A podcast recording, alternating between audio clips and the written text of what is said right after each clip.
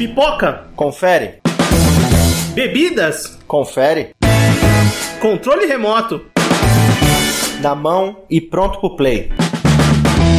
Então agora estamos entrando no Sofaverso. Muito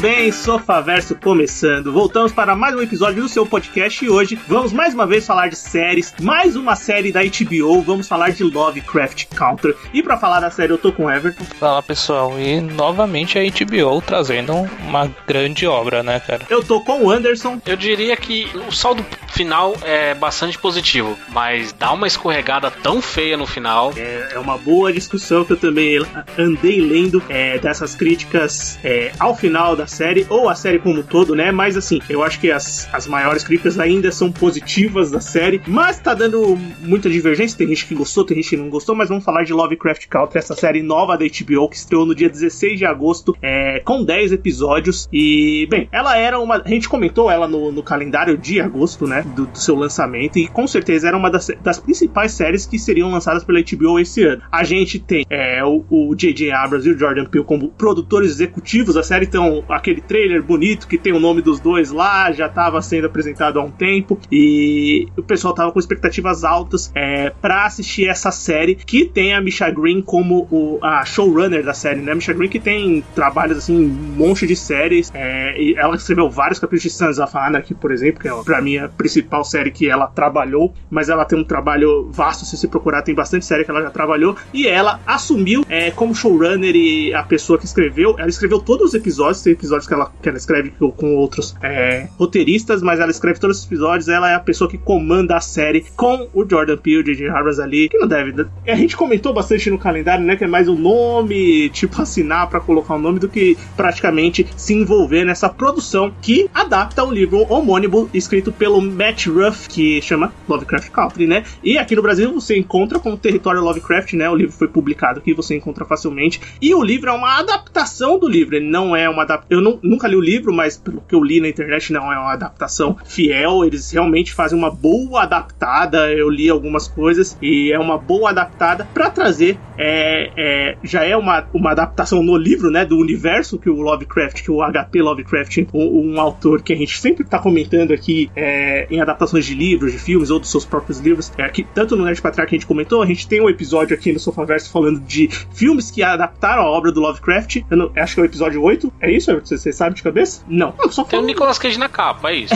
é, é isso. E bem, a gente vai deixar o link aqui no, no post para você escutar se você não escutou, mas o livro já traz essa ideia de trazer os mitos que o Lovecraft criou do seu terror cósmico com é, toda a parte racista, xenofóbica e preconceituosa da obra do autor, né, que tá na obra dele também, inserida numa América é, dos anos 50 que é totalmente racista e, e, segregada, né. Bem, a série tá fazendo muito barulho, a gente não podia deixar de comentar, então vamos primeiro com os comentários gerais. O que vocês acharam da primeira temporada de Lovecraft? Bom, de maneira geral, assim, é, eu entendo, eu entendi que foi uma grande obra da HBO, principalmente pela, pela importância é, da crítica social que é, que é feita durante todos os capítulos, sabe? As pautas são extremamente importantes, tá, tratadas durante a série. É, cara, e isso para mim é, principalmente no momento atual do mundo, cara, é, é muito importante ter uma série dessa para fazer pensar um pouco, sabe? É, de maneira geral, assim, a, o ritmo da série, é, o começo eu acho muito bom, no meio, para mim, me perde um pouco no meio, sabe? É, eu, fica muito parecendo uma antologia de contos, é, muito pela essa questão de cada capítulo meio que focar num, num estilo de terror, né? E, e no final, nos, nos, no capítulo 8, capítulo 9, cara, eu acho muito bons, capítulos extremamente é, importantes, legais pra história, sabe? Eles juntam muito bem a história, só que o último capítulo eu já não gostei tanto, sabe? É, é, de maneira geral, essa é a minha visão, foi a minha visão da série. Sabe? Eu curti bastante o primeiro episódio em si, é, traz uma, um tipo de abordagem que a gente não tá acostumado a ver, principalmente nessa questão da, da América dos anos 50 ali, é, ainda período de segregação racial, leis do Jim Crow, tal, etc. E como o Everton falou, essa questão da mensagem, ela é muito importante porque em determinadas partes da série você tem um intervalo de tempo de lá até hoje de mais de 100 anos e o comportamento do, do norte-americano branco é basicamente o mesmo, sabe? Esse tipo de coisa não mudou. Então é importante que seja reforçado esse tipo de coisa para que a gente possa entender como era e entender o que está acontecendo agora. Que isso não é uma coisa da noite pro dia, isso tá enraizado na cultura deles, infelizmente, né? E ao longo da série eu me deparei com algumas partes onde tinha episódios que eu estava extremamente prendido dentro do episódio e tinha outras que eu ficava assim, putz, esse episódio, será que ele vai demorar para acabar, sabe? tá, tá faltando alguma coisa aqui, tá enrolando. Então, no geral, é uma série que tem muito mais altos do que baixos. O problema é que esses baixos eles são muito fundos, sabe? Então, se você tem um ponto muito alto de qualidade na série e tem um ou outro baixo, eles são bem baixos para mim. Então, acabou deixando essa coisa meio agridoce. Tanto que, ao contrário do Perry Mason, ela não teve tanto retorno, não acabou virando um projeto novo de extensão, vai virar uma série. Ela acabou sendo concluída da forma como ela foi feita. É, ainda não tem nada comentando de segunda temporada. É, e, e, é uma coisa engraçada se você pensar, porque o Perry Mason, é, ele teve. Se você, tipo, que acompanha a rede social, ou de podcasts mesmo, pessoal comentando, vídeos no YouTube e tudo mais, a, a discussão em torno de Lovecraft Country é, tipo, infinitamente maior do que foi na primeira temporada do Perry Mason. Eu vi pouquíssimas pessoas falando de Perry Mason. A gente falou, a gente tem um episódio aqui de Perry Mason, escute que tá bem legal e assista a série que vale muito a pena. Não, é, é exatamente pela abordagem. Porque você tem uma série, querendo ou não, é, onde se passa num período de segregação segregação racial é muito diferente de você retratar a Los Angeles meio bonitinha dos anos 30, sabe? É, esse, esse Não, é sim. o ponto, sabe? Não, mas eu digo assim, em, questão de discussão e de você renovar por causa da discussão, é, realmente você fica pensando, pô, por que essa série não foi renovada imediatamente, né? Será que esse é um ponto realmente relevante para você não renovar a série? Eu tenho a impressão, tipo, eu gosto, eu concordo muito com o Anderson, acho que a série tem muitos pontos altos, mas os baixos eles são bem complicados, né? Tipo, eu acho que a série, ela tem um primeiro episódio, assim, dos melhores primeiros episódios, assim, que eu vi em série de verdade. Eu acho o primeiro episódio muito bom. É, eu sempre falo que os pilotos, realmente, quando o primeiro piloto, o piloto da série é muito bom, é difícil você não embarcar na jornada, né? E, e, continuar assistindo. Aí eu acho que ela tem um problema de ritmo baseado nessa ideia que eles tiveram de criar uma antologia dentro da série. Você faz essas homenagens ao terror em vários capítulos, focando em seus personagens. Então são basicamente capítulos independentes que tem um, um fio de meado que eles colocam de história assim no final para você poder conectar. Aí no final da série eles apressam para resolver o caso, principalmente no último capítulo. Mas eu, mas eu acho que assim, por exemplo, o Everton comentou capítulo 8 e 9, eu acho eles maravilhosos, assim, são muito bons, eles me trouxeram de volta pra série. Não que eu tava fora da série, mas é, é, eu acho que a série tava funcionando muito bem é, como essa antologia dentro dela própria, né? Os capítulos são bons tal, mas você fica meio perdido em questão de, tipo, que história vocês estão querendo me contar? É, eu não consigo entender a história que vocês estão querendo me contar. E parece que, tipo, é, a Misha Green, as pessoas que idealizaram a série, elas sabiam que não teria uma segunda temporada. Então, parece que eles jogaram todas as fichas nessa temporada e fizeram tudo o que eles queriam fazer. Por isso que às vezes tem um aspecto de que tá meio bagunçado, não tem uma história contínua e que eles tentam acelerar as coisas para resolver tudo no final. Então, e esse para mim é um grande demérito, porque foram jogando tantas coisas ao longo da série que quando foi chegando no final eles se viram sem, sem ideias para concluir aquilo de uma forma mais lógica possível, sabe? Então o último episódio é o mais longo, passa de uma hora, eu acho que é uma hora e vinte mais ou menos, e ele parece muito mais arrastado, por mais que ele seja apressado em tomar as decisões dele. É muita coisa se resolvendo ao mesmo tempo, é, Deus Ex Machina, que isso me irrita muito, e aí num episódio maior onde você percebe que ah, o caminho que eles tomaram não foi. Eles não conseguiram chegar bem onde eles planejavam, sabe?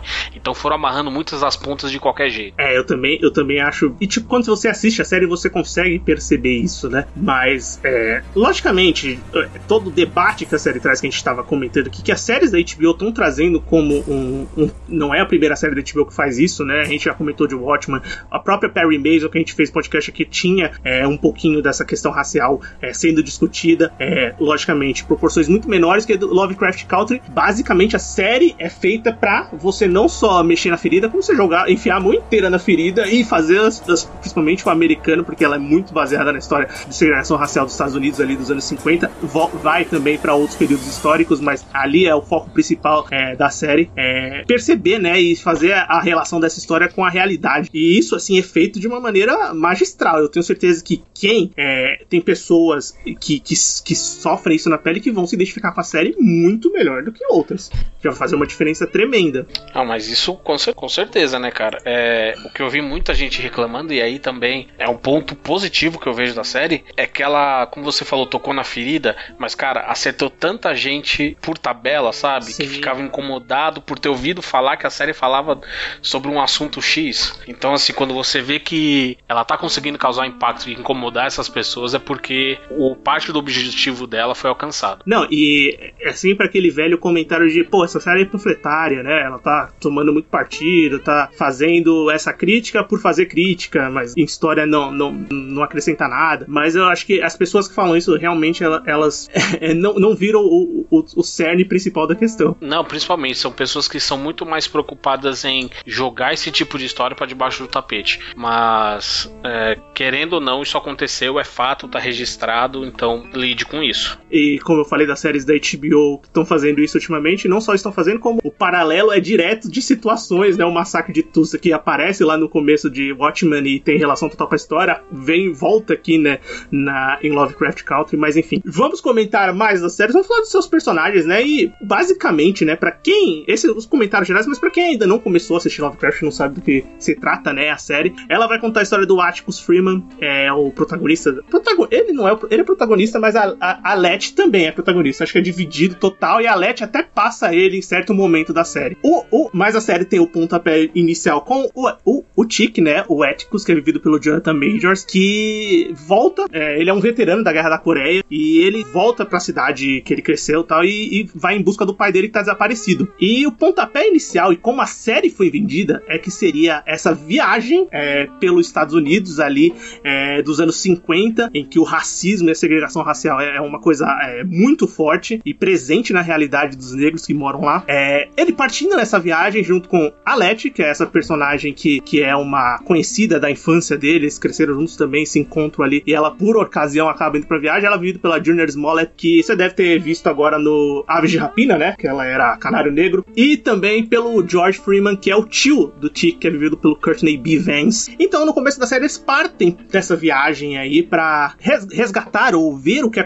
saber o que aconteceu com o pai do Tick, né? E a série, ela é, tipo, pra quem não tinha conhecimento nenhum dos livros, eu não tinha conhecimento da história do livro, é, e a maneira que ela foi vendida, o trailer, que só entrega cenas do primeiro episódio, basicamente, né? É, você entende que a série vai caminhar inteiramente por aquele lado, né? Então você já tem uma surpresa inicial quando o pai dele aparece no começo do primeiro episódio, né? É, eu já senti, tipo, eu falei, caramba, é sério? É isso mesmo? É, no, no primeiro nem tanto. É, a, partir, segundo, a né? partir do segundo, né? Que, que já é praticamente a resolução do, do plot que iniciou no primeiro capítulo, sabe? É, aí você já fica bem, caramba, cara, tipo, é, o que vai acontecer a partir daqui, sabe? É, o, primeiro, o primeiro episódio é, é muito bom. É, é, ele, ele traz todos os elementos da questão da, da segregação, ele traz muito bem isso, principalmente na, na figura do, do trabalho do Jorge, né? Que ele, ele faz aquele, aquele guia de viagens para os negros, é, onde eles podem parar, onde eles podem é, ficar seguros, né? É, e, e, principalmente e pelo nome do capítulo também, né? Que é Sundown, que é tipo que era o toque de recolher que tinha para os negros, né, cara? E, e muito refletido na, naquela perseguição lá, né? Do, dos policiais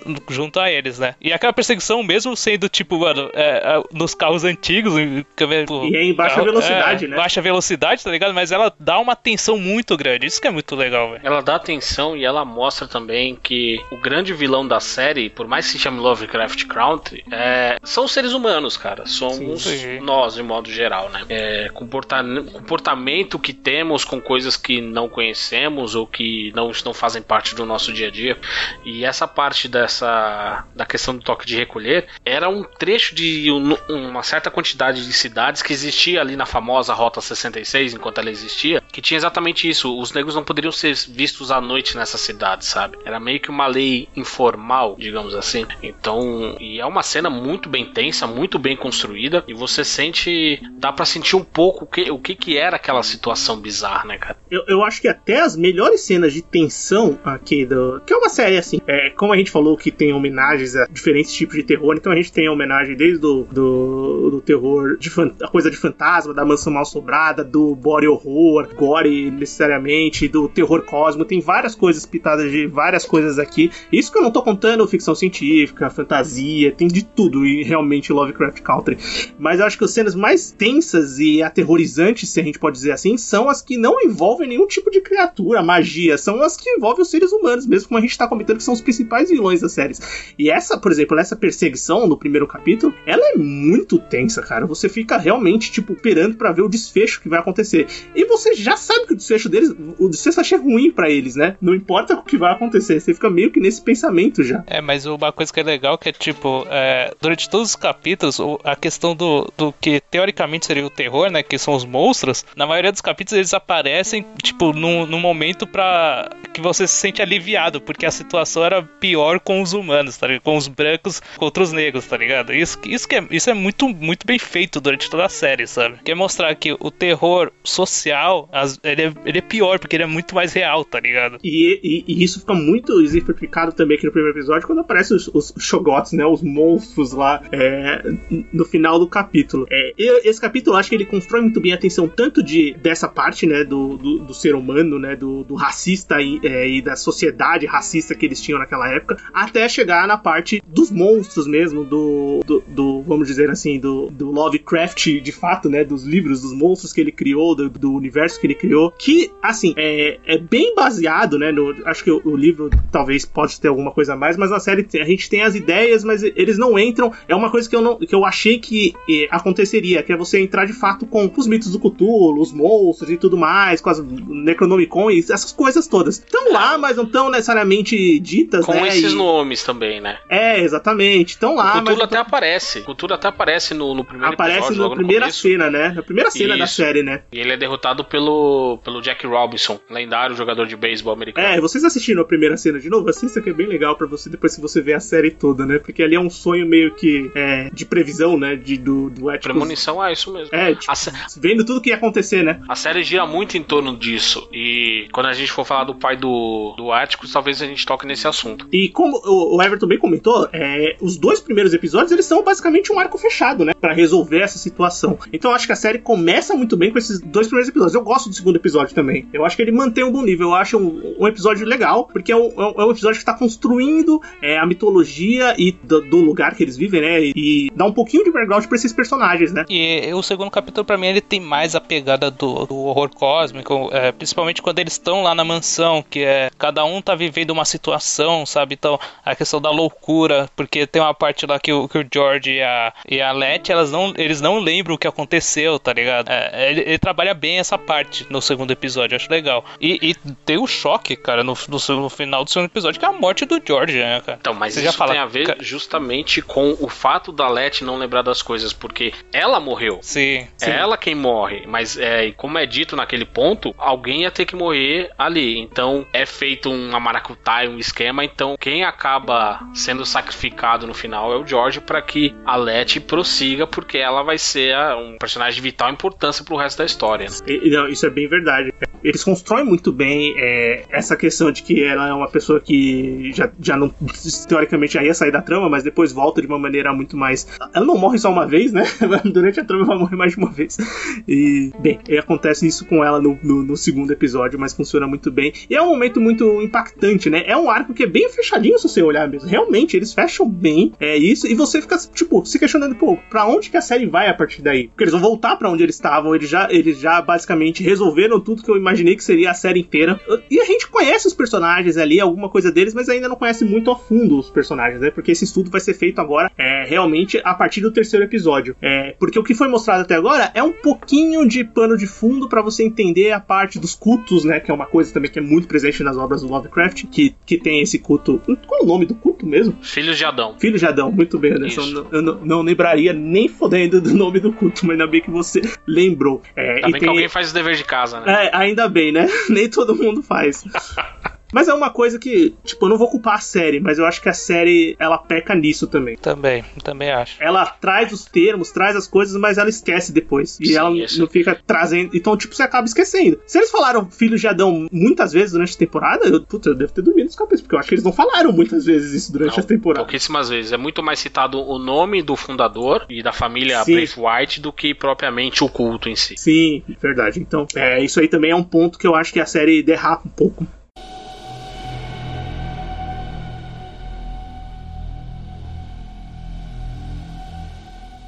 Mas aí, a partir do terceiro capítulo, a gente vai, ter, vai começar a ter essas histórias que são bem fechadas, seus capítulos, com alguns fios de condutor, e os eh, capítulos eh, baseados nos personagens. E é bem fácil você lembrar, né? Tipo, o terceiro capítulo, o terceiro capítulo ter- é o capítulo da mansão mal assombrada, basicamente. O quarto capítulo vai ser o que, que traz muito aquela sensação de aventura, né? De, de sei lá, Indiana Jones, Literalmente. literalmente. Né, Literalmente. Os Goonies, Goonies. Indiana Jones, toda aquela coisa de enigmas, armadilhas, a ponte invisível. É, é bem espírito de matinê mesmo. É. O- O, o, o, terceiro, o terceiro episódio eu acho bem legal, a- a- principalmente o final. O final eu acho muito legal. É, essa questão do, dos espíritos da casa tal, e do jeito que a, que a Letty expulsa o, o, o espírito do, do, do doutor lá. É, é muito legal, tá ligado? É, é bem assustador a- a- quando ele incorpora no, no, no Tic. Eu acho, puta, achei uma cena muito assustadora, muito bem feita, tá ligado? E é muito legal a questão da proteção que, que faz na casa deles, que isso é uma coisa que eu acho legal, porque é uma coisa que foi aconteceu nesse capítulo e manteve-se até o final, sabe? Sim, isso não foi algo esquecido. E começa a ter a introdução de outros personagens, né? Vai ter, vai ter a Ruby aparecendo, a irmã da Letty. Acho que aparece pela primeira vez nesse terceiro episódio. Eu acho que ela, Não, ela apare- Não, aparece ela no aparece- ela já primeiro. aparece no primeiro também? Elas, elas fazem um dueto cantando no primeiro. Ah, é no primeiro episódio? Nossa, eu lembrava É. totalmente que isso era Ela no passa, terceiro. ela passa a ganhar mais importância aqui, a partir do Ah, terceiro. sim. E ela Porque tem todo aquele lance da casa, do dinheiro herdado da mãe, etc. Sim, e depois a gente entende toda a questão é, que ela foi. A mansão é, é, foi comprada pra. Tipo, ajudaram ela a comprar com dinheiro é, dos Bray White, né? A própria Cristina que fez uma maracutaia pra que a casa chegasse pra ela, né? Porque lá tinha alguma coisa lá que era importante pra ela. Cristina é personagem que eu não comentei, né? Mas que é dessa família Bray White, né? Que é a família é, do culto de Adão. E é a antagonista da série, vamos dizer assim, a principal vilã é, da série e da família do Atticus, que a série é basicamente é, a família dele contra ela. Nessa parte de história, né? Vamos dizer assim. É, ela já salva eles no primeiro episódio, ó, da cena da perseguição. Sim, É ela quem tira o carro lá da, da rodovia, numa cena muito legal, inclusive. Sim. É, é bem legal mesmo, e funciona muito bem. E, bem, é- essa, essa personagem, eu acho que assim, a Letty, o, o, o Chick e a Christina são personagens que não têm capítulos é, especificamente deles. Ah, o, o Atticus até tem, viu? Você acha que o. E o 3 eu acho bem da Let, hein, mano? É, e o É, 6, o pode 6 ser. apesar de se passar na Coreia, é muito mais focado nele, sabe? Sim. É, sim, é, pode ser, pode ser mesmo, pode ser mesmo. É, é bem focado nele, tem bastante coisa dele. Mesmo ele dividindo, dividindo o protagonismo do episódio, eu acho que pode ter bem, bem, bem isso, né? Ele tem esse e a Letty. Esse terceiro realmente é um pouco do capítulo dela. É, porque mostra toda a, a relação dela de, de, de trazer as pessoas pra morar lá, sabe? De abrir o, o espaço é, com, com valor baixo, só pra trazer a comunidade negra pra lá. É, a questão dela, da, da- da- das atitudes dela, como ela é uma pessoa feliz e ao mesmo tempo também é uma pessoa que toma a frente quando acontece alguma coisa negativa, sabe? Principalmente quando eles, o- o- os caras da vizinhança tentam, é, a- a- tipo, prejudicar eles, ficam lá buzinando, e ela, vai, ela que pega o taco de beisebol e vai lá quebrar, sabe? E- e- Uma cena é- linda, por sinal. É, cara, muito foda. Então, tipo, o protagonismo pra mim desse capítulo é a dela, sabe? E ela que expulsa o, o fantasma, né, do, da casa. E mostra também um outro lado do personagem. Por mais que a gente exalte as qualidades dela, do Atticus, todos eles têm muitas falhas. E algumas Oh, até isso. muito graves.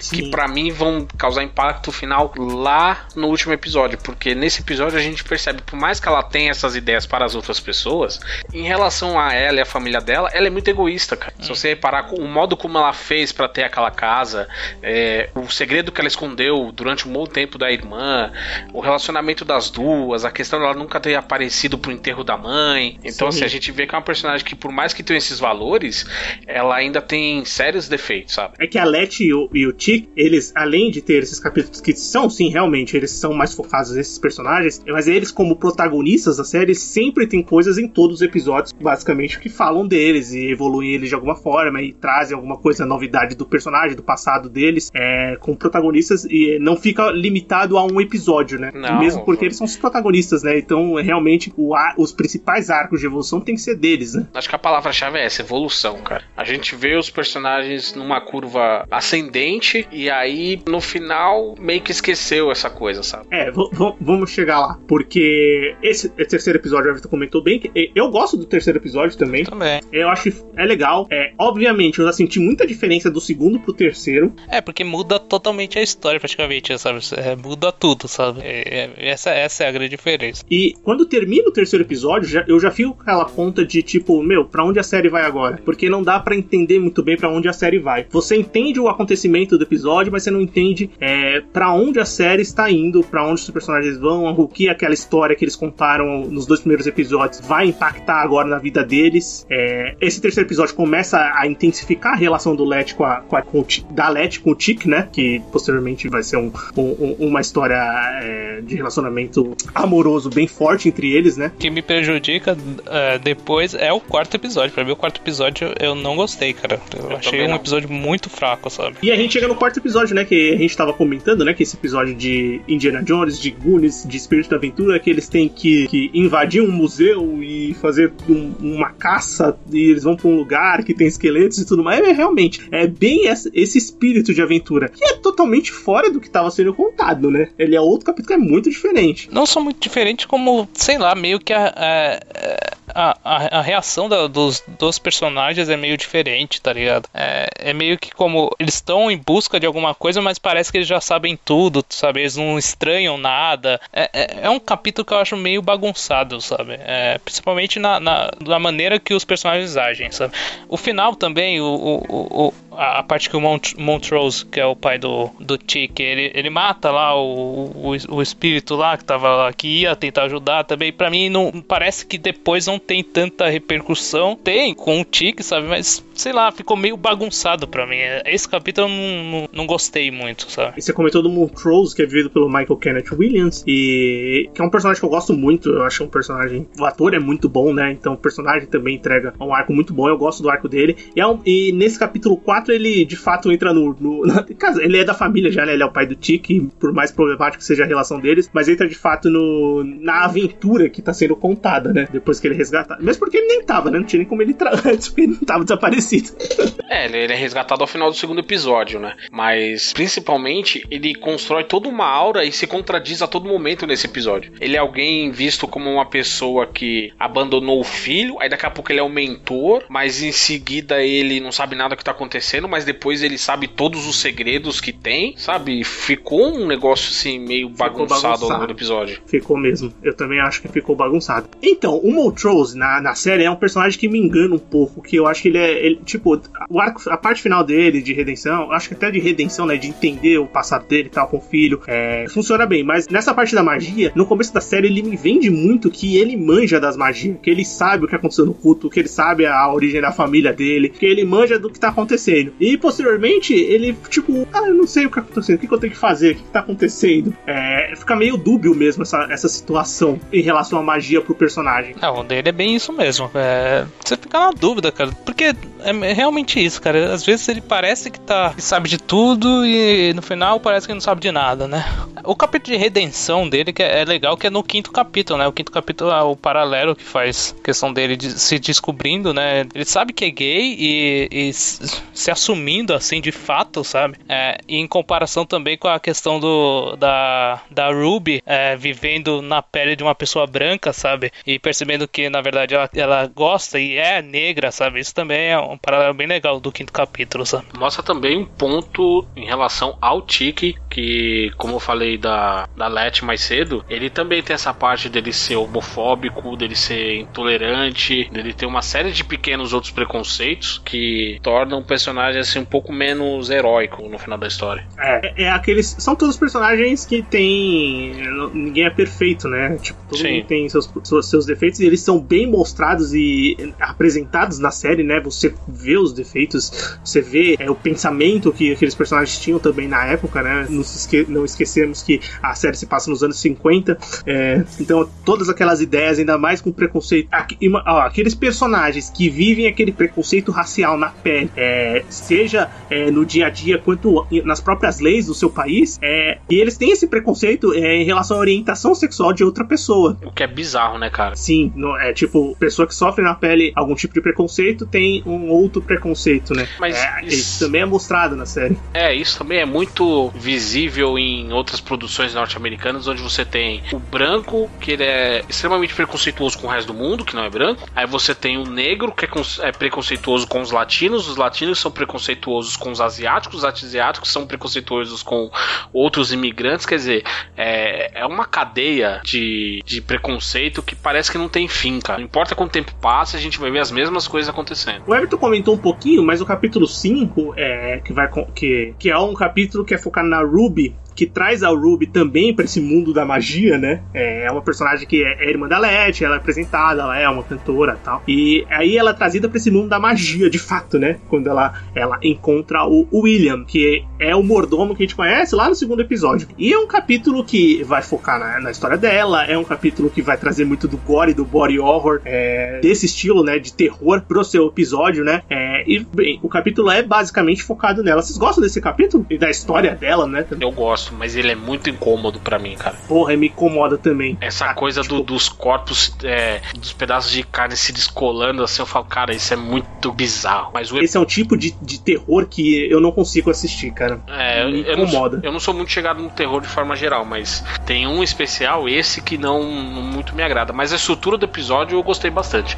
Não só a estrutura, mas principalmente a questão da história. A história para mim anda bem nesse episódio, desenvolve bem a personagem dela. Então, mas mas é, a única coisa que não me agrada mesmo é a parte visual, mas é mais pessoal. Né? É, isso é mesmo, ele, ele incomoda pra caramba. E não é só, digamos, em uma cena só, é são diversas é, no episódio inteiro. E não só a Ruby, né? A Cristina também, né? Eu acho que tem até demais, cara. Sei lá. Acho que tem hora que tem até demais. Eu acho que tem uma hora que eles, eles, eles usam tanto nesse episódio. Beleza, usaram muito no episódio, mas depois eles vão usar em outro episódio. E aí eu falei assim, puta, aí eu fiquei até com a impressão, puta, de novo, não queria ver isso de novo. Numa cena mais bizarra ainda ainda, né? É, então, mais bizarra ainda. Falei, meu, não precisava ver isso de novo. Agora, mas, tem uma cena que me agrada muito, né? é justamente a resolução dessa parte da Ruby. Ah, envolvendo é um salto alto. Sim, aqui, aí aqui... é merecidíssimo. Opa! a resolução é legal. Mas eu, eu gosto da história, eu acho que o arco desenvolve bem, eu acho que, que a personagem se entende também, né? E você entende o, ela vendo o outro lado, né? Literalmente o outro lado, numa vida que é completamente diferente da dela, simplesmente pela cor da pele. E como ela se entende, e posteriormente, durante a série, a gente vai ver o, a, a, resolução dela. É, é uma mudança que ela é levada até o final. Eu acho que funciona bem. E eu, o, o episódio em si, apesar de incomodar, mas incomodar aquela questão de que não é o episódio que me incomoda. Tipo, aquela, as cenas específicas dos corpos dissolvendo me incomodam. É isso, é exatamente aquilo. É, mas é um é um incômodo de não gostar desse tipo de, de, de terror, de, de, cena, sei lá. Eu não, não gosto de assistir isso, mas é, é funcionante pra história que eles querem contar. Isso, isso não tem discussão. Aí quando a gente continua a história, a gente, aí a gente tem outra quebra, né? Aí, quando a gente tá no quinto episódio, é, a Letty, o Eticos e o, até o Montrose são os personagens que estão guiando a história de alguma forma nessa parte da magia e do culto do Adão. Então, então no, no, nesse episódio, o Tiki e a Letty estão lá tentando decifrar, entender os códigos das coisas, né? Essa é mais a parada deles, né? O foco deles é para contar a história paralela da Ruby. No sexto episódio, eles vão trazer um flashback, um episódio que vai acontecer quando o Tik ele era um soldado na Guerra da Coreia. E a gente tem também a introdução de uma personagem que é a Jin Ha, que é uma amante que ele teve naquela época, né? Uma pessoa que ele se apaixonou e teve um relacionamento e vai contar a história desse período, né? Que é importante para posteriormente é, é importante pro personagem do Tik né, que é o protagonista, é entender como vai ser a jornada dele, aquela velha, aquela velha coisa que ele olha o que vai acontecer com ele e depois ele tem que evitar aquilo. Vocês gostam desse sexto episódio? Pra mim é o melhor da série. Eu gosto também, acho que ele é muito bom. Eu gosto porque ele, ele tem uma história bem, puta, bem fechadinha, ele é um capítulo bem fechado, sabe? É, uma, é um conto bem feito, sabe? É, traz muito. Traz, ele é um episódio que vai trazer mitologia de, ter, de terror asiático, né? Os, os mil tentáculos que, que as coisas que a gente. É, eu, tem, tem um companheiro aqui do podcast que assistia bastante isso né, na juventude, coisas que Deus tinham tentáculos, essas coisas, né? Mas eu, eu não, vou, não vou dizer nomes aqui que pode comprometer as pessoas. É porque agora ele é pai de família, coisas. né, cara? é, existiam essas coisas que tinham muitos tentáculos tal, e, e obviamente tem to, to, toda a relação também, tem a origem folclórica da parada. E é um capítulo que visualmente ele é bem legal, funcionante. Eu gosto da personagem da Jinha. É, a história se constrói bem, você consegue. O, o é introduzido ali, é um personagem que. Você, eu gosto da, da dualidade do Tika nesse episódio, que é um cara que ele é um soldado frio que mata a, a amiga dela lá, sangue frio, mas é um cara também super tímido, né? Medroso na dele, e quando se trata no relacionamento com ela. Mostra muito também o, o peso da guerra no psicológico das pessoas. Isso. Você tinha. Totalmente, isso é importante. Ele, ele é um cara classicamente nerd, que ele vivia pros livros, gostava de ler, gostava de aventura, de histórias. E Mas por viver num país que o trata tão mal, a primeira chance que ele tem, ele faz a mesma coisa, ele trata uma outra pessoa igual ou pior, sabe? É, demora um pouco para ele ter essa relação e ele entender que o que ele tá fazendo com outra pessoa num outro país é o que ele sofre do próprio povo dele. Então, é, esse tipo de coisa é, é muito bem mostrado na tela, porque no começo você fica com raiva dele. Quando ele, apres... Quando ele é apresentado no episódio, você fala, cara, ele é um filho da puta. Depois acontecem as coisas e você entende. Ele é um filho da puta, mas às vezes ele acerta também, sabe? Não, isso é verdade. E, e cara, quando você assiste o episódio, você. Eu não achei que, é a, que, a, que a personagem a Dia ia voltar na série. Também Assistindo não. aquele episódio, eu acho que é uma história que aconteceu ali, ia ficar bem fechadinha ali. E era justamente para você mostrar que o Tic sabia o que aconteceria com o futuro dele e, e o desenvolvimento do personagem dele mesmo. Mas a personagem da Jinha, eu acho que ela, eu, eu acreditava que ela não voltaria na série, porque eu não via, tipo, ela encaixando na história que estava sendo contada. Eu acho que isso é um problema. Exatamente. Porque esse é um dos principais problemas do final, né? Que, que o Anderson comentou do Deus Ex Machina. Nossa é, essa é uma é. personagem que, que é exatamente uma das, das, desses fatores que acontecem no final. E quando você constrói esse, esse, essas, esse personagem sem deixar uma ponta solta, não que isso seja ruim, obviamente a gente quer que a história seja contada sem pontas soltas, mas não tem nenhuma brecha, pelo menos no meu entender, para que ela voltasse para a história que estava sendo contada até então. É, a gente precisa também lembrar que ela já havia aparecido no segundo episódio, é, dentro daquelas ilusões que acontecem dentro da mansão. Porque enquanto o George ele tá com a mãe do Atticus e a Letty tá com uma cópia do Atticus, é, ele tá lutando com uma mulher que a gente não sabe quem é. E ele chama ela pelo nome, só depois a gente vai saber quem é. Só que ela tá com um uniforme, e aí a gente Militar, entende por quê. Né? É, então. Relacionado ao que aconteceu na guerra. E o desenvolvimento dela é totalmente diferente. Mas é um desenvolvimento. Anderson, que... só um ponto é, que, eu, que eu não, realmente não me lembro. É, a, a mulher que aparece lá é a própria atriz, é a Jane é, ela, mesma. é ela mesma? Ela mesma, só que com roupa de militar. Por isso que eu fiquei em dúvida. Ah, é. tá. É que eu fiquei em dúvida se era alguma outra asiática que tava fazendo uma representação daquele passado dele, ou se ela era ela, era ela mesma, porque ela eu não lembrei. Mesma, ela mesma. Ah, tá, legal. E então, e o que eu tava dizendo, constrói bem essa parte do personagem. E o desenvolvimento, a relação entre eles é muito legal e você entende o que que ele passou lá na, enquanto ele esteve na Coreia. Pena que depois o parte, grande parte da personalidade da GA foi literalmente esquecida, passada para qualquer lugar, feita de qualquer jeito, só para preencher o furo que precisava fechar a história. Não, sim, ela, a importância dela é, é, simplesmente estar lá naquele. Introduziram ela para ela estar naquele momento final e conseguir fazer o que ela fez, mas de fato, de arco de personagem, é, ela não tem importância nenhuma. Tipo, não é construído o arco dela, é construído só nesse sexto episódio, mas depois, posteriormente, eles esquecem isso. Eu né? diria mais, cara. Eu diria que ela tem uma importância, é estabelecido muito bem a parte dela no sexto episódio, só que eles jogam essa importância dela fora. Sim, exatamente. É, ela que, passa a ser. O que você contou de história no sexto episódio é irrelevante pro que vai acontecer no final. Você só precisa de uma parcela daquilo que é, é. o poder dela, é a maldição dela. E claro, também eu não podia deixar passar batido. É, finalmente alguém envolvido com uma raposa de nove caudas que funciona, né? Apesar de ser de outro país isso. e ter outro nome, mas enfim. E uma função totalmente diferente. É, como é que é? É no. É Kumiho e do Japão é Kura, Kurama, né? Que chama. Então. Sim. Mas enfim, tá aí.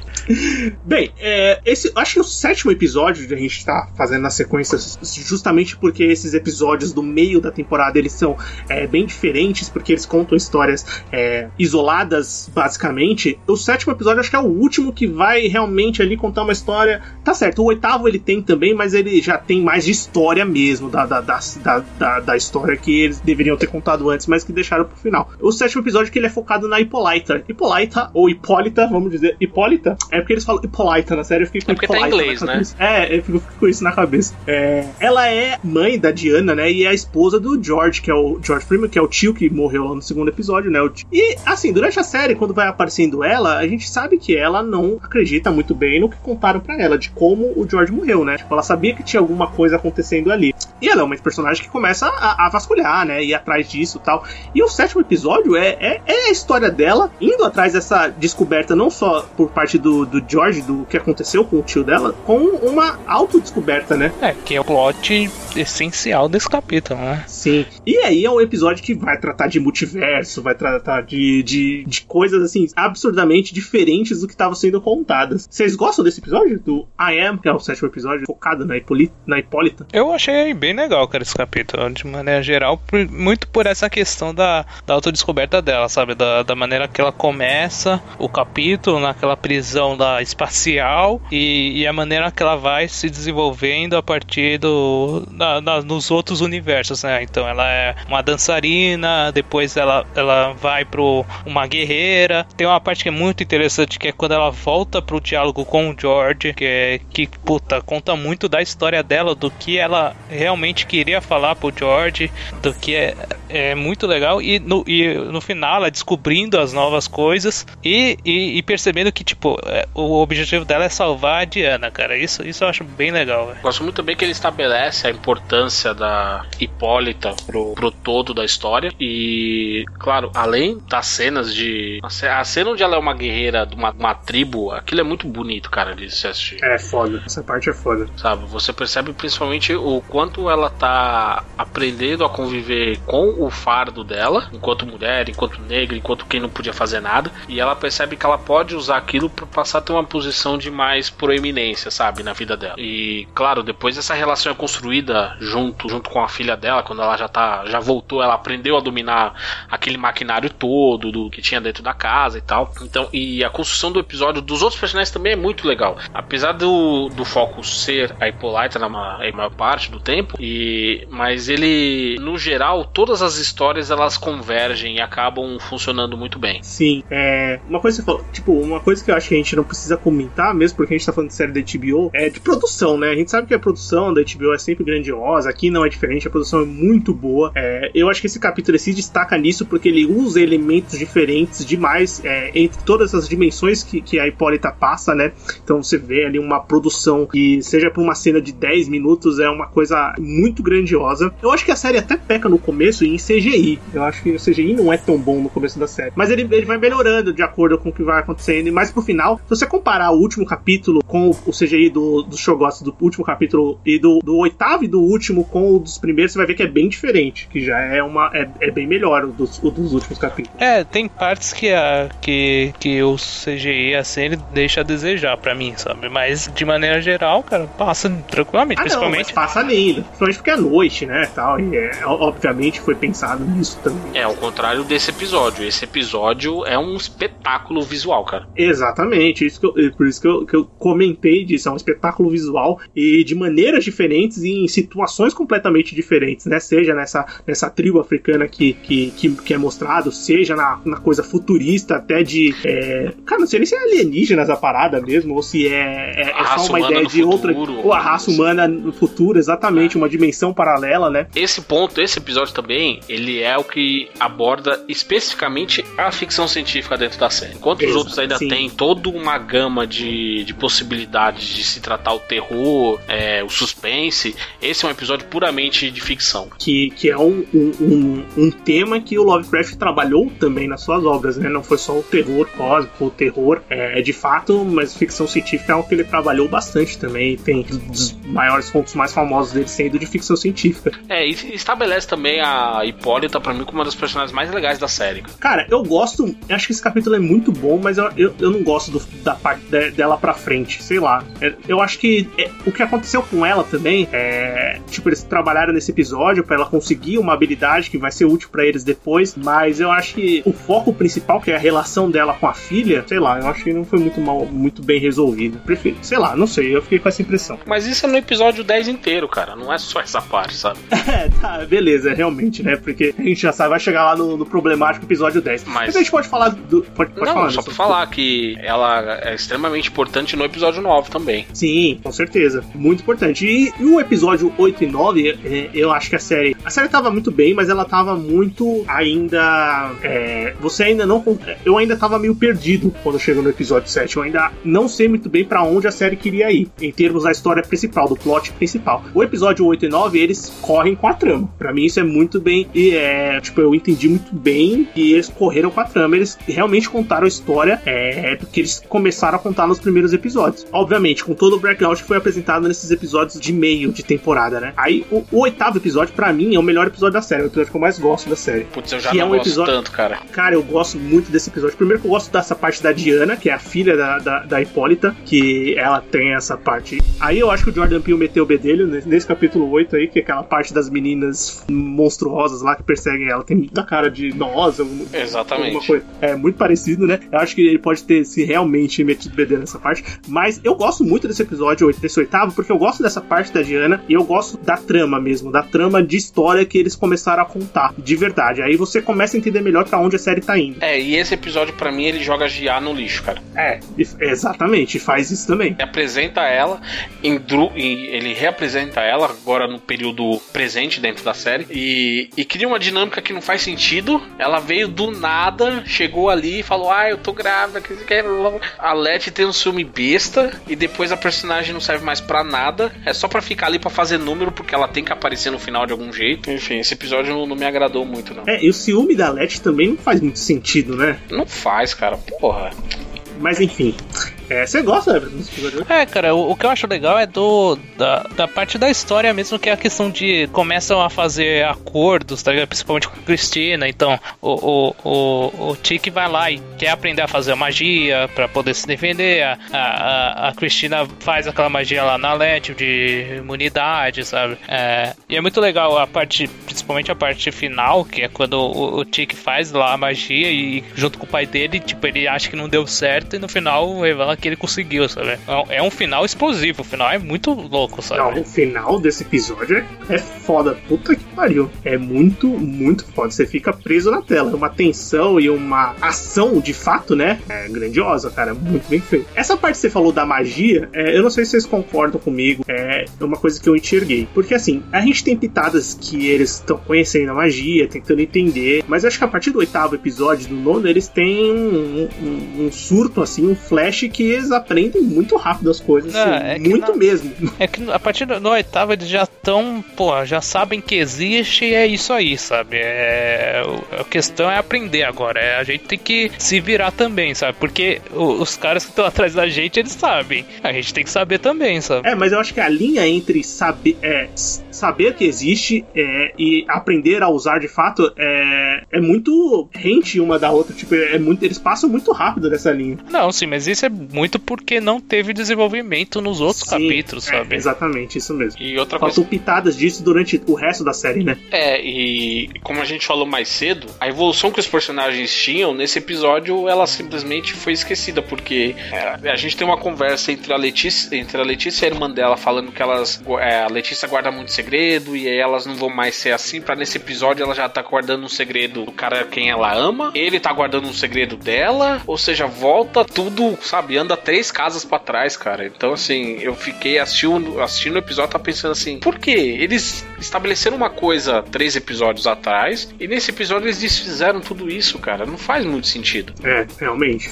Faz sentido o que você tá falando. Na série não faz sentido o que você colocou. É, mas assim, apesar dos pesares, eu acho que a evolução da história é, é legal para você começar a entender para onde ela vai. Tanto que o episódio 8, eu falei episódio 8 e 9 conectados, porque eles realmente são é, uma mais um arquinho ali de missão que vai finalizar no episódio 10. E o episódio 9, que é o, o, o que vai eles vão voltar a 1921, vão voltar ao Massacre Tusa, que eu comentei lá, que tem na série do Watchmen também, eles trazem de volta, traz essa discussão de novo, é mostrar é, é, esse acontecimento que foi muitas vezes negligenciado ou simplesmente esquecido, né, pelos livros de histórias é, dos Estados Unidos, principalmente, né, que foi onde aconteceu. É, eles vão voltar para esse momento em busca de um livro lá, que é um artefato que eles precisam. Vocês gostam do episódio 9, que é o preparatório pra gente finalizar a temporada, né? Eu acho muito bom, cara. Eu acho todo o episódio muito bom. Essa questão deles voltarem para pegar o livro dos nomes lá, que, é, que teoricamente daria dá o poder para eles poderem combater, sabe? Impedir que o, o seja morto no, no, pra, pra atender aos planos da Cristina, né? É, é muito legal essa parte deles voltarem e de é, encontrarem o, o, o Montrose mais novo, o George mais novo. E, e, e, o que é mais legal é a parte do, do Tick ser o salvador que o Montrose lembrava, sabe? Sim. Que cria um paradoxo do caramba, né? Mas. Bem, eu, eu gosto também desse episódio novo. Acho que pra mim, depois. Tá, o oitavo. Oitavo e o nono eu, eu, eu, coloco meio que no mesmo pacote. Eu gosto muito do oitavo episódio, mas o, o nono episódio também é muito bom. É, tipo assim, espetáculo visual, né? O, episódio é muito bem feito. É, tudo que eles colocam ali funciona muito bem. Eu gosto muito da parte do Tiki e do Montrose mesmo, que eles estão vendo o passado ali, eles começam a se entender melhor. O Tiki entende melhor o pai dele também ali, das coisas que aconteceram com o pai dele, é, principalmente na parte de criação dele, né? De, de criação é, dele como filho, você começa a entender melhor a, é, a, relação que eles tinham. E o episódio, como história também, ele, ele, ele vai corretinho, tipo, ele, ele tem um ritmo muito bom, você assiste bem tranquilo, você entende para onde eles estão indo e você consegue enxergar a resolução da história. Esse episódio, para mim, ele funciona como prenúncio do que vai ser o décimo episódio, porque a volta da Hipólita para salvar a filha no último minuto, quando tava tudo se acabando, falar, hum, sei não, cara, muito, muito providencial demais, sabe? E a questão da Cristina, dos feitiços, dela conseguir agora controlar a máquina e manter os portais, o portal aberto por muito tempo, isso foi, foi meio que azedo para mim, tá? Entendeu? O que me irrita nesse nono episódio é só a Leti, é, que tá invulnerável, caminhando enquanto a Hipólita tá lá com, com se matando para deixar o portal aberto. E ela tá caminhando assim, bem de boa para chegar no hotel. Fala, meu filho, corre! Eu ficava desesperado. Corre, mulher! Chega logo lá no hotel, logicamente, fazer a cena de impacto das coisas que não pegam nela, a bomba que explode perto dela, eu não nada. Ela tá andando bem de boa com o, com o livro na mão. Falei, meu, sai correndo, minha filha, pelo amor de Deus. Dava nervoso essa parte aí, mas bem, é, é compreensível pra, pra, pra série. É que a série estabeleceu lá no terceiro episódio que a Letty ela tem que ter uma cena andando em câmera lenta. É, verdade, tem verdade, tem várias. Não que eu reclame, mas não bem da história, sabe? Ficou ali meio que para preencher espaço.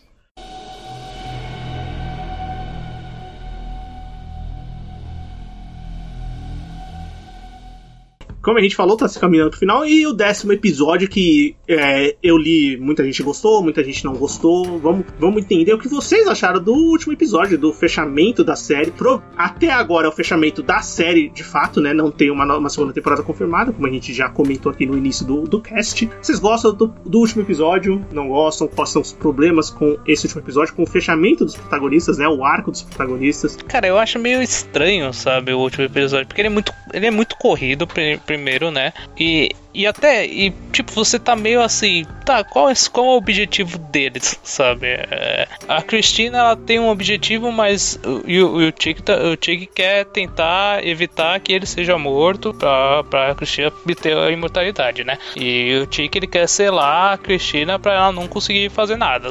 Beleza, mas durante é, a, a, caminhada da série você não entende muito bem isso, parece que fica muito jogado pro final. E tem algumas partes pra mim que também, que tipo, por exemplo, tem uma cena cena, a cena do batismo no meio do capítulo para mim não fez sentido nenhum, porque eles estavam se preparando do nada é um batismo, aí depois vai para outra coisa. Eu não entendi aquilo realmente. É, a parte da diarreia aparecer lá do nada também puta, aleatório, sabe? Eu acho que a cena do batismo é puramente para você é, aproximar ainda mais o, o arco do, do Tico com o arco de Jesus Cristo. Sei lá, uma coisa assim. É, até a é. cena de sacrifício dele é. Sim, é, é, crucificado basicamente no final do episódio. Ele é um. É. Outra coisa também desse episódio, cara, que eu, eu faltou assim explicação, porque tinha tanto sentido de urgência, aí daqui a pouco tudo se resolveu muito rápido, enrola, dá uma barrigada na metade do episódio, tenta desenvolver o relacionamento de mãe e filha, coisa que falhou nos outros episódios, aí aqui eles tentam dar uma compensada,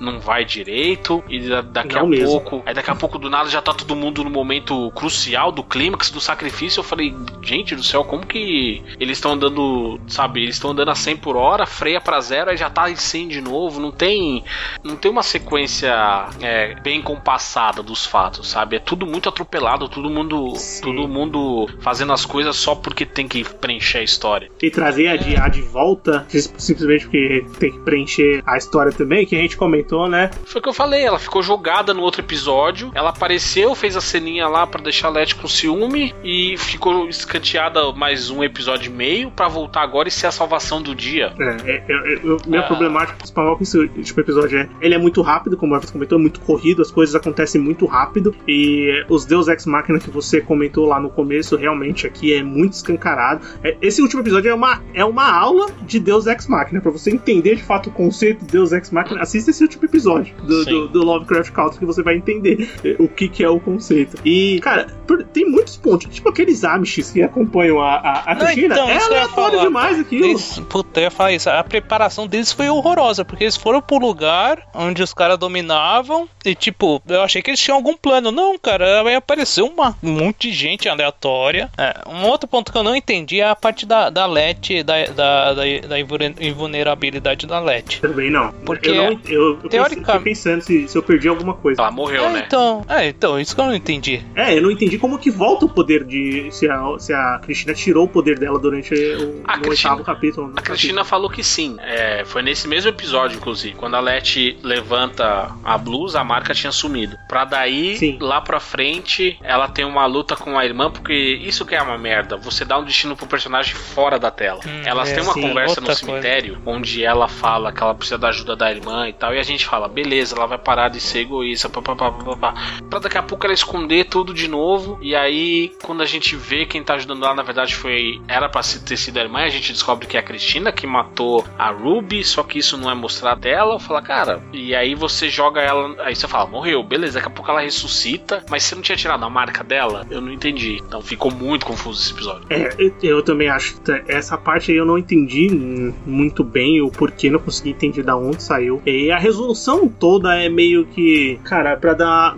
apressada, né? Tipo, muito apressada. Você, você entende o que aconteceu, você tem que aceitar as coisas que eles. as ideias que eles colocaram, mas dá realmente a impressão de que eles tinham que ter. que eles sabiam que não ia continuar história deles, eles tinham que fechar de algum jeito e fecharam é, dessa maneira. Numa resolução que o personagem principal sabia que ia acontecer, é, ele estava destinado a que isso acontecesse e. É, se tornar um Marte, né? E ia se tornar um Marte de fato, né? Uma coisa bem é, alegórica e representativa da, da, história de verdade, né? Do, do, dos fatos reais, seja com a comparação de Jesus Cristo ou até, sei lá, os é, grandes ícones é, da história negra americana, Martin Luther King, enfim, outros que vocês que, que, queiram citar, e você pensar na história. E é, é colocado, mas é colocado de uma maneira muito apressada, que eu acho que, que faz você perder muito do que foi a jornada, entendeu? E isso para mim é um problema. É, a gente poderia falar que, putz, essa é uma das melhores séries do ano, é uma série muito boa, é uma série que tem uma história fantástica, tem jornadas épicas, mas infelizmente ela vai ser muito mais lembrada pelo final apressado e desastrado do que pela jornada inteira. É, tem, tem esse ponto, cara. É, eu ainda acho que não é um final desastroso, eu mas é um final bastante, muito. Cara. É, a questão do a questão do Chagoff com a Diana, aquilo veio de é. onde? Não foi estabelecido não. em lugar nenhum. Não mesmo, ali é realmente. É, então, essa cena da Diana, pra mim, no final também não faz muito sentido, tá ligado? Eles colocam um flash do, do Atticus descendo no, no, no, no onde eles guardaram o Shogot lá e eles, tipo, meio que acariciando para você dar a entender, ó, o Atticus fez alguma ponte ali para ela ter uma relação com o bicho e, enfim, é isso. Você compra a ideia, né? Mas isso é muito. É... Puta merda, fugiu a palavra. É uma linha muito tênue, ela não tem consistência, sabe? Não, não é uma uhum. coisa que uhum. você fala assim, Sim. não, isso realmente vai acontecer e faz sentido. Sim, também concordo com você. Não, eu ia falar que essa questão, a, a questão de não ser um final desastroso, para mim também eu não achei assim desastroso. Falei, ah, pô, estragou tudo, não. É, não é que nem o final do Game of Thrones, por exemplo, que deixou a gente tão puto que, tipo, não, acho que não vai ter nada tão decepcionante quanto aquilo, sabe? Então, tipo, eu acho que fecha mais. Fecha, consegue fechar a história, mas realmente é um, é um ponto, é infelizmente um ponto baixo da série, né? É, eu, eu, eu também acho. Mas bem, acho que deu para conversar. Pô, falamos os 10 episódios, né? E eu ainda acho que é uma série que vale ser feita, mas, mas antes, vamos dar as nossas notas, né? Daí a gente testa os nossos comentários finais, vamos dar nossas notas. É, quantas. Quantos shogotes vocês dão? pra temporada. Da primeira temporada, ou talvez a única temporada de Lovecraft Country, Everton? Cara, é, é, assim, é uma série muito boa. Eu gostei do, do decorrer dela, sabe? É, ela tem uns pontos baixos, assim, sabe? É, que, que realmente me tiraram um pouco da história, mas de maneira geral, acho ela, ela é uma série muito bem feita e muito importante também pro, pra, atualmente, né? Pelos, principalmente pelos temas que ela traz, né? Eu acho que um 8 é uma, uma boa nota pra série. Anderson? Bom, cara, é, eu acho que a série ela tem dois episódios fantásticos para mim. O terceiro e o sexto episódio, para mim, são pontos muito altos, assim. São episódios muito bons. Eu coloco entre melhores episódios que eu já tenha visto em qualquer série. Dois episódios muito bons que eu gosto, do 5 e do 7. Os outros episódios eles ficam ali na linha do mediano para bom e com o último episódio realmente para mim sendo o mais fraco deles num todo. E, infelizmente, como esses episódios finais eles tendem a causar mais impacto num todo da obra, é, eu vou ficar com 7.8 aqui porque para mim eu acho que já tá de bom tamanho, cara. Eu acho que se não fossem pelos episódios 3 e 6, talvez essa nota fosse ainda mais baixa. Ah, 7.8 foi bem boa, boa. É, bem, é, eu acho que muito do que o Anderson falou eu concordo. Eu só altero, alterno os episódios, né? Eu acho que a série tem episódios assim excelentes. Eu acho o piloto do primeiro episódio muito bom mesmo. É, episódio 8 e 9 eu também acho excelentes. É, são, e são os episódios que eu acho que tem mais é, da trama mesmo que a série quer contar. Eu acho que a série realmente ela tem um problema de ritmo. É, e o problema de ritmo dela é ocasionado pela ideia que o, os produtores, a Misha Green, que tá por trás da, da, da principal é, showrunner da série, né, escritora da série, é, teve como ideia de contar sua história nessas é, historinhas é, quase que paralelas dentro da sua trama, então acho que isso perde o ritmo e, e o problema não é tanto é, contar essa história, mas eu acho que foi mal encaixado a trama principal dentro desses episódios. Então eu acho que realmente a, a, a série começa bem, aí ela quebra, perde o ritmo e depois eles aceleram para poder contar a história que eles realmente queriam contar. Pelo menos as que parece que eles realmente queriam contar. Mas acho que a série, assim, é muito importante realmente. Ainda, tipo, é, a HBO tá lançando mais uma série que é super importante, que conversa com todo o problema é, de história americana, não só a história americana, né? O, a, a, o problema racial que, que é muito forte nos Estados Unidos, mas é, é mundial, né? Aqui no Brasil também a gente passa muito por isso. E que conversa muito com o que a gente tá vivendo hoje. Então é uma série muito importante para passar hoje. Eu acho que no futuro é, as pessoas vão olhar com, tipo, para essa série, para Lovecraft Country, essa série foi muito importante para aquela época. Não tanto pela história que ela tá contando, mas pela importância dos temas que ela traz. E eu acho que isso já é um fator muito é, positivo, né, para Lovecraft Country trazer uma, é, uma importância, né, para televisão e para o momento que ela tá sendo transmitida. Mas analisando de, de fato da história e de, desses altos e baixos, eu dou uma nota 8 pra série. Eu acho que é uma nota boa, porque é, realmente é, tem, tem, eu não acho que tem nenhum episódio que é ruim, é, mesmo porque eu comentei que eu não acho o, o último episódio é, desastroso, só acho que ele é bem corrido e tem umas coisas bem complicadas, assim, tipo, você tem que comprar muita ideia para aceitar. Mas acho que uma nota 8 é uma nota mais que suficiente para essa temporada do Lovecraft Country. Bem, Everton, quanto dá nossa nota? 7.93. Isso. Arredondando 8. 7.93. Nossa, arredondando bastante. 7.9, vamos ficar com 7.9, que é a nota pra primeira temporada e talvez única de Lovecraft Country. E, bem, vamos pro bloco final? Vamos. Recomendações, críticas e o que mais vier à nossa cabeça agora no bloco final. Muito bem, bloco final do Sofaverso começando. Agora a gente vai falar é, alguma coisa que a gente assistiu, alguma coisa que a gente leu, alguma coisa que a gente escutou, qualquer coisa que a gente queira trazer pro debate. Quem quer começar? Ah, eu vou começar e não sei se eu vou roubar a dica de alguém, desculpa, mas eu vou com a escolha mais óbvia possível dessa semana, que é o segundo filme do Borat que estreou do nada no Prime Video essa semana. Foi filmado em meio à pandemia, agora no meio do ano, nos Estados Unidos. E, cara, é uma comédia sensacional, cara. E esculhamba o americano assim a torta à direito, tira sarro do americano médio, de quem faz teoria da conspiração, do, dos anti-aborto, da questão do Trump, abuso de menor. Enfim, cara, o filme atira para todos os lados e não poupa ninguém, sobra até pra um certo presidente aí que tem histórico de atleta. Enfim, é. Foi uma, foi uma comédia que eu assisti eu passei mal de tanto rir, cara, vendo esse filme. Mas sobra diretamente para ele? Tipo, cita o cidadão? Ele é citado e mostrado em, em vídeo. Ah, que genial, cara. é muito bom, velho. Cara, com 10 minutos de filme não tô aguentando mais tanta dor, porque o filme realmente vale muito a pena. E aproveitando o paralelo dele com, com o filme, é, com, com a série que a gente acabou de comentar, é justamente a mensagem que ele traz é, muito nas entrelinhas ali, e qualquer pessoa que veja além da comédia vai conseguir entender o que está sendo mostrado. Porque, muito parecido com o primeiro filme, o Borat, além de ser um filme de comédia, não é só um filme de comédia, ele também mostra o como que é o dia a dia do americano, aquela coisa dos preconceitos internos que as pessoas têm, aquelas coisas veladas que muitas, muitas vezes a pessoa esconde para passar bonitinho, mas que por trás dos panos não é bem aquilo. Então esse filme pega muito nesse ponto, cara. Além, claro, de contar com um roteiro e te fazer rir bastante sobre isso, cara. Porque a comédia, eu acho que principalmente além de te fazer rir, ela também tem que te fazer pensar. Sim. Então é um filme que eu recomendo, vale muito a pena. Tá no Prime Video aí, tá dublado, inclusive, no Prime Video. Eu não vi dublado, assisti legendado, mas fica aí minha recomendação. E, e, e conexão, é, talvez não, não, não, tão direta assim, mas o Jordan Peele, que é um dos produtores da série do, do Lovecraft que a gente tá comentando, é, ele fala muito isso, você comentou, que, que ele fala que ele, ele, ele fazia comédia e foi pro terror, né? E os caras falam, mas você fazia comédia e foi pro terror, não é uma coisa diferente da outra. Ele falou assim, não, é, são as mesmas coisas. É, são os extremos que te fazem pensar, tanto a comédia quanto o, o terror. Aí são os extremos exatamente muito diferentes, né? Everton?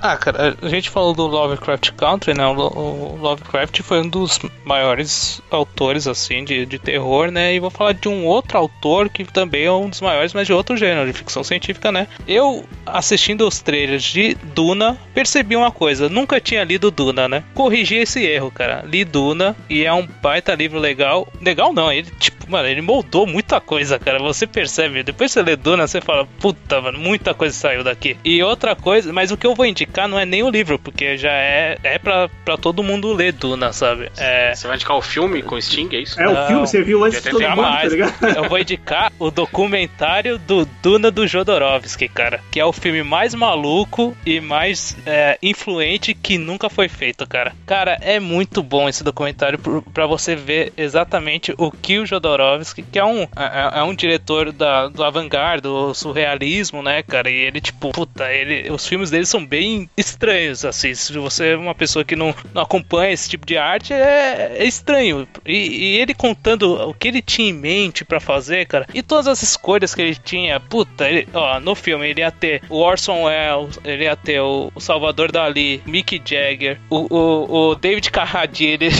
a trilha sonora do Pink Floyd. Tipo, mano, é, é, muita coisa. E não é tipo, é, é, ele falando assim, aleatoriamente. Não, é mostrando que ele realmente levantou muita coisa pro projeto. É, o que ele já preparou. São 3 mil páginas de, de, de desenhos do, é, do Mobius, de, do, mostrando o storyboard do filme. É, então ele contratou, tipo, os caras que ele, que ele via que iam encaixar pro projeto, sabe? É, é muito interessante esse documentário, velho. E, e realmente vale a pena, velho. Esses documentários ou, ou, histórias de filmes que não saíram no papel sempre rendem boas histórias, né? Tipo, o pessoal sempre tem muito interesse, né? Nessas coisas que, que eram para ser, mas não foram. Que eram para acontecer, mas não foi pra frente, né? É. E esse, cara, esse é muito bom, velho. E você percebe que o filme, mesmo nunca tendo sido feito, ele foi muito influente, cara. Eu tenho um problema com o Frank Herbert, o autor de Duna, porque ele não deixou o Iron Maiden usar o, o nome Duna em uma de suas músicas, cara.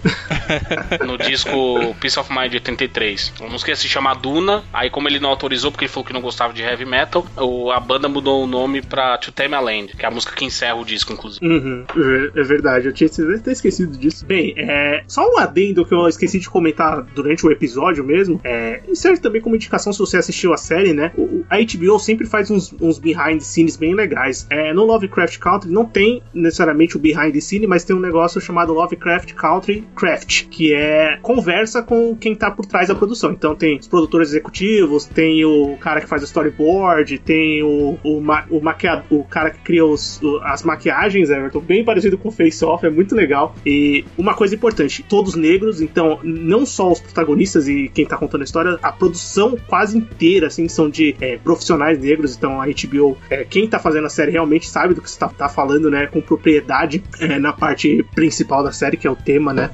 E, cara, é bem legal, vale a pena assistir, é dois, três minutos por vídeo, deve ter uns quatro, cinco, e vale a pena para enriquecer o, o conteúdo da série. Mas agora minha indicação fora é, é, do universo de Lovecraft Country, bem diferente da própria série, é um anime, porque eu sou taco fedido. E eu comecei a assistir o reboot de Fly o Pequeno Guerreiro. Está saindo o reboot de Fly o Pequeno Guerreiro. Está saindo é, Dragon Quest The Adventures of Dai, que é o reboot direto do, do, do, mangá da Shonen Jump, que é um mangá famosíssimo, foi baseado no Dragon Quest, né? Que é o, o, o, mangá do Dai, que a gente conhece como Fly. E é um reboot que vai, teoricamente, adaptar o mangá inteiro, porque é um anime clássico que passou lá no SBT nos anos 90, só tem 46 episódios, então ele só adapta 10 edições ou 10 volumes da, Isso, do, do ele mangá. pega só uma parte do mangá. É, agora eles. É, no dia 2 de outubro começou a sair pelo Crunchyroll os episódios desse, desse novo anime do Fly. Produção da Toei Animation, a animação é bem legal, é um animezinho bem divertido, nostalgia pura, pra aquecer o seu coração. Para, mas a música é. da abertura é a mesma? Tem que ser a mesma? Hum, pô, infelizmente não. Aí, ó, aí, ó. Tá é japonesa. Errado, tá tudo errado. Mas assim, cara, eu assisti os quatro episódios, cara. E é um anime que eu me lembro um pouco na realidade. É, e, pô, eu gostei dos episódios, são bem tranquilinhos. Você assiste uma tarde, quando ele sai lá, você assiste, se diverte, acabou. E, e vale muito pros velhos que nem, que nem eu. Não sei se o ouvinte, o ouvinte que, que é mais antigo e lembra do Fly Pequeno Guerreiro, eu assisti ele no SBT. Tem esse reboot saindo, eu acho que vale a pena conferir. É bem divertido, eu gostei da animação e, e eles vão adaptar provavelmente agora o mangá como um todo. Bem, acho que é isso, né? Sim. Deu pra gente conversar sobre Lovecraft Country, essa série da HBO. Demos nossas notas. Se você quer continuar escutando Sofaverso, você entra no nosso site, sofaverso.com.br. Lá você tem todos os episódios, todo domingo tem episódio novo. Você encontra o podcast em, na sua plataforma de podcast favorita, seja no Spotify. O Spotify ainda não entrou em contato com a gente, mas nunca se sabe, né? Que vai que eles escutaram esse episódio especificamente, né? Mas tem o Spotify, você encontra no Google Podcast, você escuta no Deezer, você escuta em qualquer agregador de podcast, só você procurar o Sofaverso lá. E se você quiser conversar com a gente, procura a gente nas nossas redes sociais, Sofaverso no Twitter, Sofaverso no Instagram. Se quiser mandar um e-mail pra gente, é podcastsofaverso.gmail.com. E a gente tem um grupo no Telegram. Se você quiser conversar com a gente, entrar nesse grupo do Telegram, é só pegar o link de convite que vai estar no post do episódio e também tem no site e nas nossas redes sociais. E é isso. Muito obrigado por escutar mais um episódio. A gente se encontra no próximo domingo. Valeu. Falou. Até.